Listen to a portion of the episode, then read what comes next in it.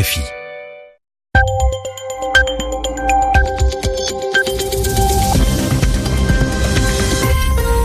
Vous écoutez Radio France Internationale. Il est 21h à Paris, 22h à Jérusalem et en temps universel. Namouri Dosso. Bienvenue dans votre journal en français facile. À mes côtés pour vous accompagner ce soir, Sylvie Berruet. Bonsoir Sylvie. Bonsoir Namouri, bonsoir à tous. À la une de ce journal, le feu vert du gouvernement britannique au sujet du projet d'accord concernant le Brexit conclu hier avec l'Union européenne. Les ministres se sont dit favorables. Theresa May est donc prête à expliquer cet accord devant le Parlement. Nous serons en direct de Londres dans un instant. Avigdor Lieberman, le ministre israélien de la Défense, a annoncé sa démission opposé à l'accord de cessez-le-feu avec le Hamas dans la bande de Gaza. Il provoque une crise ministérielle au sein du gouvernement. Enfin, John Abized sera le nouvel ambassadeur américain en Arabie Saoudite. Le poste était vacant depuis deux ans. Son portrait en fin d'édition.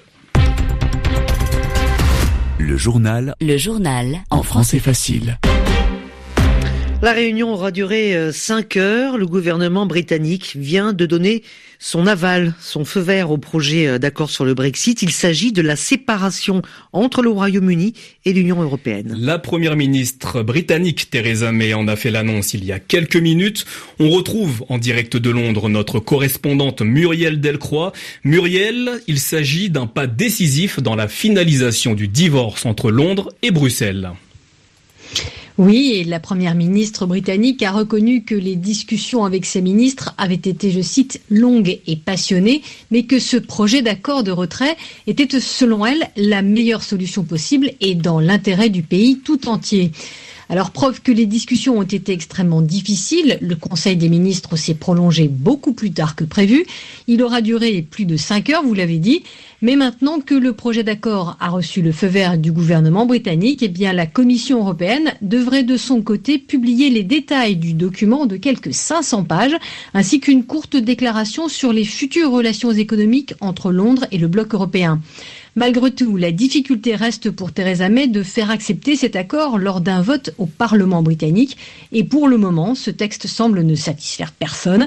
En effet, les pros comme les anti-Brexit rejettent un plan qui pour eux diminuerait l'influence du Royaume-Uni et son contrôle sur ses décisions politiques futures à commencer par le parti unioniste nord-irlandais du DUP, dont dépend le gouvernement pour sa survie. Sa dirigeante, Arlene Foster, doit rencontrer Theresa May ce soir pour obtenir des éclaircissements sur le sort réservé à l'Irlande du Nord dans l'accord et en attendant affirme ne pas pouvoir soutenir ce texte. Muriel Delcroix, correspondante de RFI à Londres.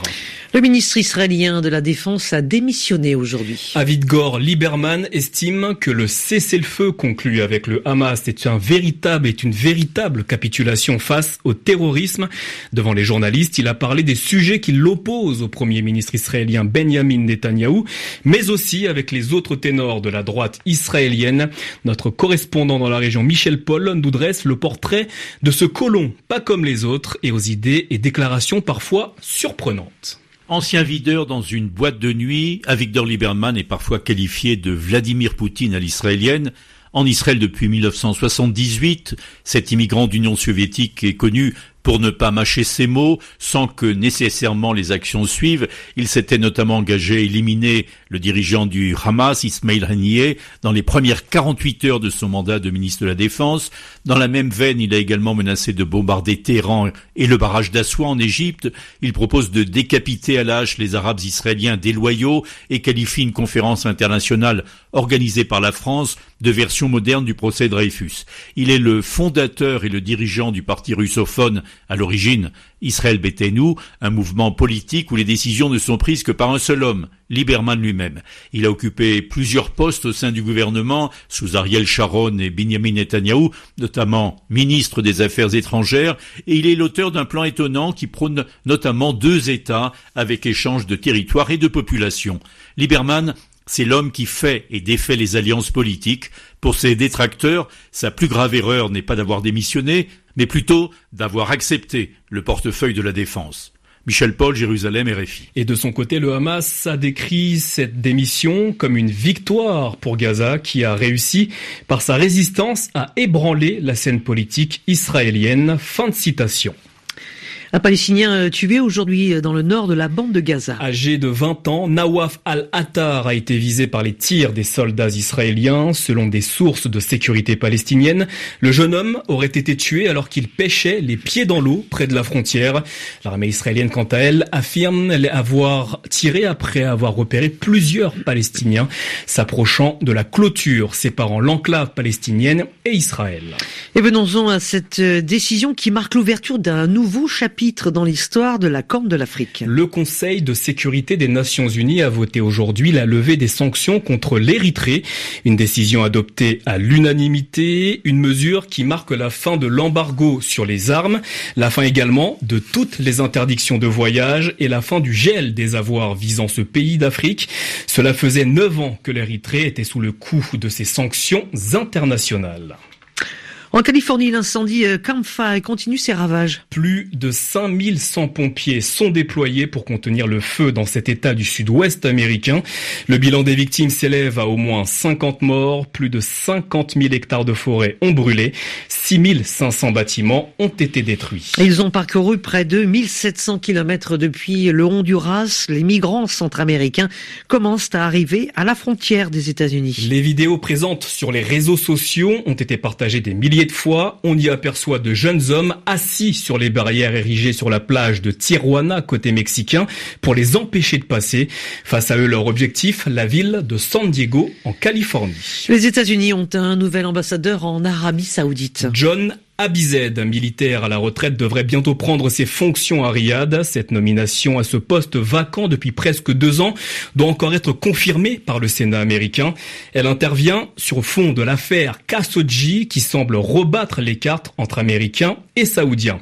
Alors qui est le nouvel ambassadeur américain au sein du Royaume? Les précisions avec Sami Boukhelifa. John Abizaid, un héros comme les aime l'Amérique. 67 ans, général 4 étoiles, il passe presque toute sa vie au service de l'armée jusqu'à devenir le boss, le patron des forces américaines au Moyen-Orient.